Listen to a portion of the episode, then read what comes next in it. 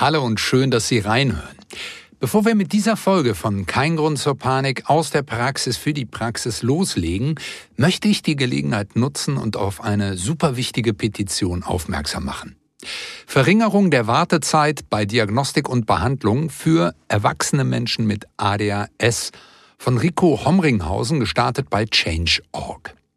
Die konkreten Forderungen der Petition sind eine höhere Anzahl an offiziellen Stellen zur Durchführung einer ADHS-Diagnostik bei Erwachsenen, dadurch dann auch die Wartezeiten verringern auf einen Platz zur Diagnostik und Behandlung, mehr Aufklärung und dadurch auch eine erhöhte Sensibilisierung zum Thema für das Thema ADHS bei MedizinerInnen, aber auch in der breiten Bevölkerung, gezielte Förderung der Stärken und Interessen von Menschen mit ADS. Wir vom Podcast-Team schließen uns diesen Forderungen gerne an und würden uns freuen, wenn Sie das auch tun. Den Link zur Petition finden Sie in den Show Notes. Und jetzt geht's aber los mit einer neuen Folge Kein Grund zur Panik aus der Praxis für die Praxis. Hilf dir selbst, dann hilft dir Gott. Dieses Sprichwort haben Sie bestimmt schon mal gehört. Man solle also selber tätig werden, dann können Dinge gelingen. Nun, ob da eine göttliche Macht ihre Hand im Spiel hat, Darüber werden wir in dieser Ausgabe nicht sprechen, aber wir wollen gemeinsam mit Dr. Matthias Rudolph, der in unserer Reihe auch schon andere Themen mit seiner Expertise erläutert hat, mal auf das Potenzial der Selbsthilfe, genauer der Selbsthilfegruppen schauen. Los geht's mit einem eindeutigen Bekenntnis von Dr. Rudolph.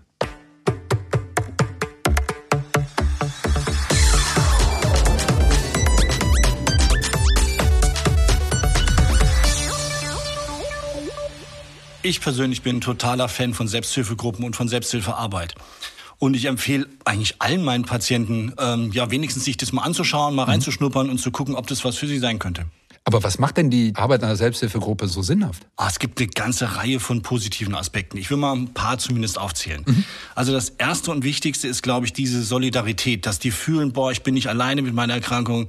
Gerade die, die Menschen, bei denen ADS im Erwachsenenalter erstmals diagnostiziert wurde, die haben ja ihr ganzes Leben gemerkt, hey, ich bin irgendwie anders, ich bin mhm. irgendwie besonders und äh, keiner ist so wie ich und plötzlich sind sie in der Gruppe mhm. und da sind praktisch alle so wie sie.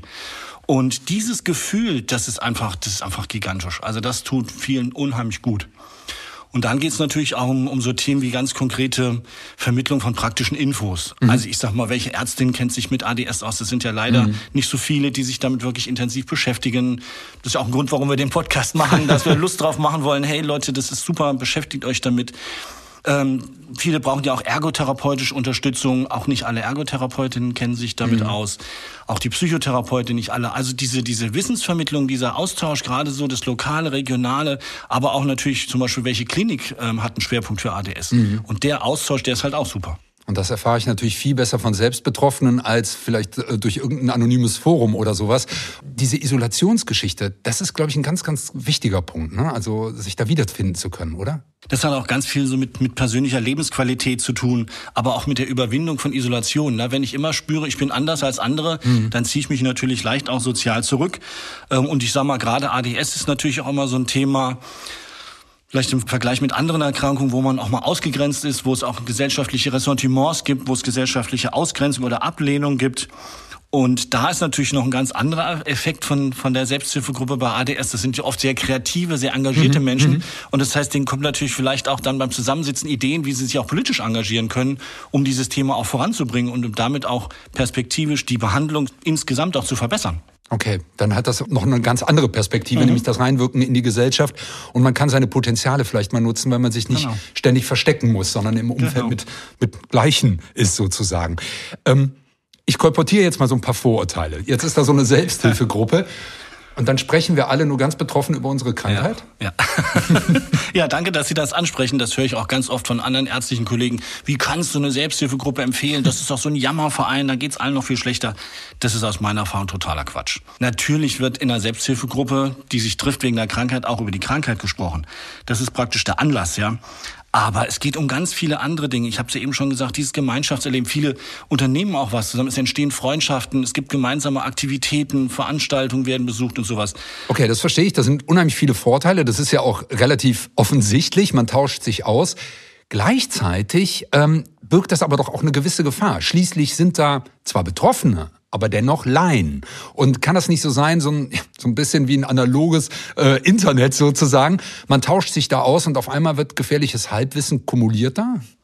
Klar, also ich will das nicht runterspielen, aber ich sag mal, man kann ja immer Dr. Google fragen und alle möglichen mhm. ähm, oder unmöglichen Antworten bekommen. Was ich schon erlebe, ist, dass viele Selbsthilfegruppen sich doch sehr, ich sag mal, professionalisieren. Das heißt, sie suchen schon aktiv den Kontakt zu Fachleuten, zu Fachärztinnen, zu, zu Therapeutinnen es gibt in vielen Selbsthilfegruppen sogenannte fachliche Beiräte oder wissenschaftliche Beiräte nennen die sich. Und da werden praktisch ganz gezielt Fachleute aus dem entsprechenden Gebiet angesprochen und gebeten, ihre Expertise praktisch dort der Selbsthilfe einfach zur Verfügung zu mhm. stellen. Mhm.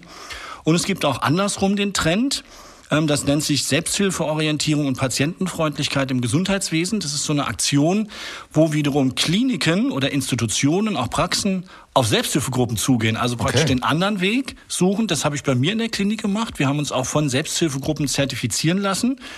Und ähm, wir gehen ganz gezielt auf Selbsthilfegruppen zu und sagen als Institution, hey, wir behandeln das und wir brauchen eure Expertise, weil auch die Patientinnen und Patienten haben ja eine Expertise über ihre Erkrankung und äh, binden die ganz gezielt bei uns ein. Also sie kommen zum Beispiel in die Klinik und machen Fortbildung für unsere Mitarbeiter.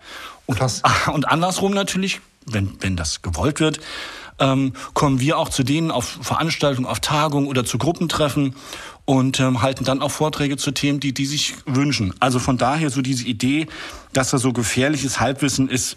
Klar gibt's dieses Risiko, aber das ist aus meiner Erfahrung wirklich vernachlässigbar gering. Das erinnert mich so ein bisschen an eine Aussage von einer, von einer Diabetologin, die gesagt hat zu der, über die Typ 1er, sie will, dass die Betroffenen selber zu mhm. Profis über ihre Erkrankung werden. Ne? Und das genau. deckt sich so ein bisschen damit, weil ja. die Betroffenen wissen dann am besten mit ihrer Erkrankung umzugehen und, ja. und werden zu ExpertInnen.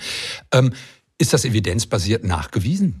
Ja, tatsächlich gibt es auch eine ganze Reihe von Untersuchungen, ob die Teilnahme an einer Selbsthilfegruppe wissenschaftlich, äh, ob das auch wirklich sinnvoll ist. Mhm. Das ist wissenschaftlich untersucht. Und da gibt's äh, diese große SHIELD-Studie. SHIELD ist so eine Abkürzung, die steht für Selbsthilfe in Deutschland. Da haben über 5000 äh, Leute mitgemacht, also mit chronischen Erkrankungen. Und man hat geguckt, die eine Hälfte engagiert sich in Selbsthilfegruppen mhm. und die andere eben nicht. Ja? Und da sind ganz spannende Ergebnisse auch rausgekommen. Jetzt bin ich neugierig. Wie sahen die aus? Klar. Also es gab tatsächlich eine ganze Reihe von positiven Effekten, die man, die man auch nachweisen konnte. Und zwar einmal, das ist natürlich nicht überraschend, die Teilnehmerinnen an der Selbsthilfe, die sind natürlich motivierter im Umgang mit ihrer Erkrankung. Mhm. Das ist klar. Sie geben auch an, dass sie in der Gruppe ganz neue Wege gelernt haben, auch mit ihrer Erkrankung umzugehen. Also das finde ich auch toll im Vergleich mhm. zu den, mhm. zu den anderen, die nicht teilgenommen haben.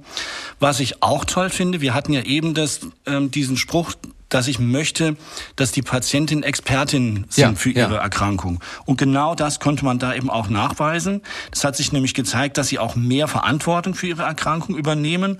Und, das ist auch wichtig, Stichwort Dr. Google, dass sie auch Gesundheitsinformationen besser einordnen können. Also, dass sie selber so kompetent sind, dass sie sagen, wo kann ich mir denn gezielt auch helfen?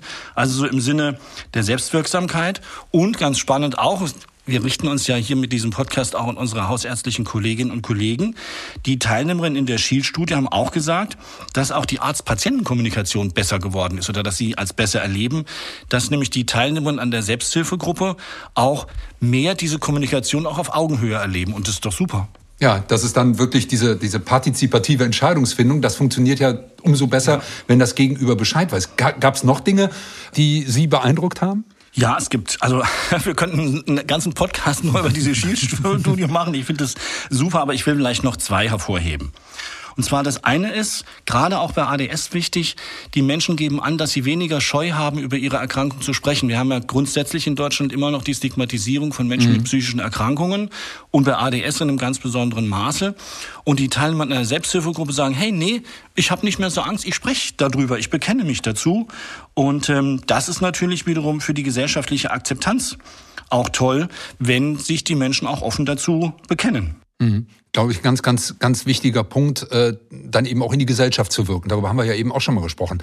Genau. Also, Selbsthilfegruppen machen Sinn, aber gibt es da bestimmte, die Sie empfehlen würden für Menschen mit ADHS? Ja, also da kann ich einfach von meiner persönlichen Erfahrung berichten. Wir haben einmal, ich komme ja aus Poppert, also Rheinland-Pfalz, mhm. wir haben da Juvemus, die engagieren sich in ganz hervorragender Weise und sehr professionell. Und grundsätzlich kann ich natürlich auch ADS Deutschland empfehlen. Ich hatte ja eben gesagt, die Mittelrheinklinik ist selbsthilfefreundlich und mit denen haben wir auch einen Kooperationsvertrag, mhm. dass wir wirklich auch systematisch und eng zusammenarbeiten. Und ADS Deutschland gibt's eben auch bundesweit. Und wer auch ein sehr guter Ansprechpartner ist, den auch viele gar nicht kennen, ist KISS. Das ist die Abkürzung für Kontakt- und Informationsstelle für Selbsthilfegruppen. Mhm. Die gibt's auch über ganz Deutschland verteilt. Und da kann man einfach auch anrufen oder im Internet sich reinklicken. Und die haben ein super Verzeichnis, ähm, was, wo es eben regionale und lokale Selbsthilfegruppen gibt. Genau. Okay. Das heißt, äh, ich nehme mit, für die Patientinnen und Patienten ist es sowieso ein Gewinn, aber auch für mich als Behandler, als Behandlerin äh, macht es Sinn, mich mal ein bisschen mit der Welt der Selbsthilfegruppen auseinanderzusetzen. Also das ist auf jeden Fall meine Überzeugung. Es ist eine echte Win-Win-Situation für die Patientinnen und Patienten, aber eben auch für uns Ärzte, weil wir einfach informierte und engagierte Patientinnen und Patienten haben. Engagierte Patientinnen, die gut über ihre Erkrankung informiert sind, die Bescheid wissen. Dr. Matthias Rudolph sagt also eindeutig Ja zu Selbsthilfegruppen. Ich freue mich, wenn Sie aus dieser Ausgabe wieder etwas für Ihre Praxis mitgenommen haben und lade Sie ein, ebenso aus der nächsten Folge, die am 15.12. erscheint, wieder nützliche Infos mitzunehmen. Ich habe mit Privatdozent Dr. Daniel Schöttle, Chefarzt der Psychiatrie am Asklepios Klinikum Harburg, über ADHS und Social Media gesprochen. Wenn Sie diese und weitere Folgen nicht verpassen wollen, dann abonnieren Sie unsere Sendung am besten. Danke für Ihr Ohr und hoffentlich bis zum nächsten Mal.